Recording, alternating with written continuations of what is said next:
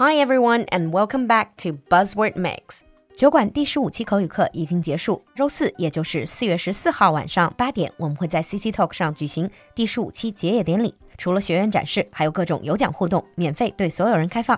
另外，酒馆的进阶口语课第十七期以及重磅新课高级口语辩论 B Two Plus 都只剩少量席位，四月中开课。想要加入高手云集的酒馆课程，或者来围观结业典礼，就快来联系小助手吧。微信号是 l u l u x j g，我们在酒馆等你。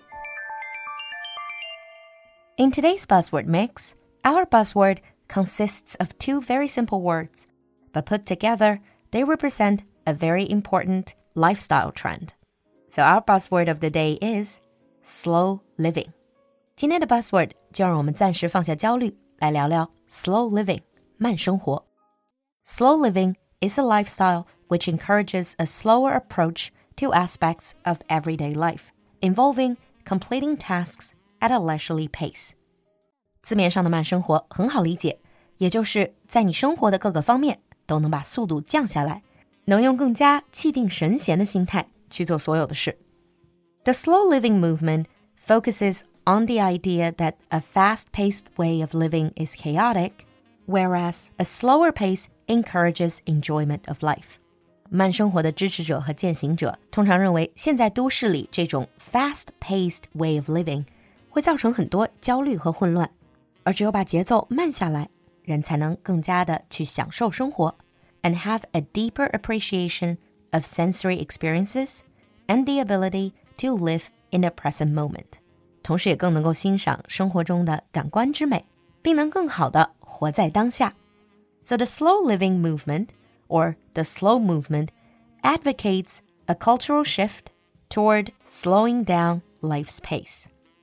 And it began with Carlo Petrini's protest against the opening of a McDonald's restaurant in Piazza di Spagna in Rome in 1986. 说到 slow living movement，慢生活运动的起源。就要回溯到一九八六年的意大利罗马， 因为麦当劳当时准备在罗马的着名地标西班牙广场开店，而遭到了不少人的抵制，and that sparked the creation of the slow food movement，而就此兴起了一场叫做慢食运动的风潮。At the heart of this movement is the aim to promote local food, traditional gastronomy, and food production。它的目的就是为了推广本地食。通过支持传统的美食文化和食物制作方法， 来与这种全球化的连锁快餐抗衡。The Slow Food Organization has expanded to include over 100,000 members, with branches in over 150 countries. It strives to promote local artisans, local farmers, and local flavors through regional events such as taste workshops, wine tastings, and farmers markets. 这场慢食运动逐渐蔓延到世界上一百多个国家， 而慢食运动组织也会在各地通过食物品鉴、品酒会、集市等等各种形式的活动，去支持当地的农民、匠人以及当地的美食。虽然起源于食物领域，但这个慢节奏的风潮很快就蔓延到其他很多领域，并成为了一个 subculture 亚文化。For example, you have slow fashion. 比如大家听过 Zara、H&M 这种快时尚，相应的就有 slow fashion 慢时尚。This term was coined in 2007 by Kate Fletcher. So slow fashion offers an alternative to mass-produced clothing. 如果说慢食运动针对的是这些全球连锁的快餐，那么慢时尚针对的就是 mass-produced clothing 批量生产的快时尚。some examples of slow fashion practices may include choosing artisan products to support smaller businesses, fair trade, and locally made clothes. 选择本地较小的手工艺人，比如说裁缝铺子做出来的衣服。Buying secondhand or vintage clothing and donating unwanted garments，比如说买二手古着，或者是定期捐出自己已经不穿的衣服。Choosing quality garments that will last longer that transcend trends， 或者在购买衣服的时候选择质量较好的经典款，这样一件衣服可以穿上很多年。And if you're really talented, you can do it yourself. Make, mend, customize, or alter your own clothes. To talk about slow living, You might also hear another word called downshiftting. Downshift 的本意是在驾驶汽车的时候挂较低的档，而说到生活方式，downshift 就经常被翻作减速生活。 This is a trend where individuals adapt simpler lives away from what critics call the rat race.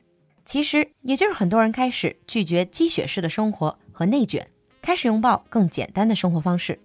It is also a shift away from materialism and consumerism，同时也是一种对于物欲和消费主义的舍弃。And for people who are downshifting, the primary motivations are gaining leisure time。 那对于想要减速生活的人，他们主要关注的是能获取更多的个人休闲的时间，even if it means they earn less。Escape from work and spend cycle，尽量跳出这种拼命工作、拼命挣钱、拼命花的循环，and removing the clutter of unnecessary possessions，也会愿意断舍离，割舍不必要的身外之物。Hearing all of this, some people might say slow living just sounds like being lazy. Actually, it is not. In a 2004 book, In Praise of Slow, the author described the slow movement as this. 在2004年一本关于慢生活的书里，作者就提到，It is a revolution against the notion that faster is always better。其实慢生活想要反对的是越快越好的这种观念。The slow philosophy is not about doing everything at a snail's pace。 慢生活的哲学并不是说做事情要磨蹭，It's about seeking to do everything at the right speed, savoring the hours and minutes rather than just counting them, doing everything as well as possible instead of as fast as possible，而是说要以最合适的速度去做所有的事情，尽量把事情做好，而不是做到最快。It's about quality over quantity in everything, from work to food to fashion to parenting，是在所有的事情里面都更加追求 quality 质，而不是 quantity 量。Now let's move on to sample sentences.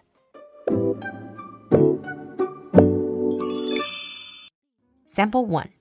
Slow living takes a calmer and balanced approach to life. Slow living takes a calmer and balanced approach to life. Sample 2. Downshifting means working towards simple living by making conscious choices to leave materialism behind. Downshifting means working towards simple living by making conscious choices to leave materialism behind. 你听懂了吗？关注公众号“露露的英文小酒馆”来获取更多拓展内容。So, what do you think about slow living? Have you ever considered downshifting? 期待你的分享，我们下期见。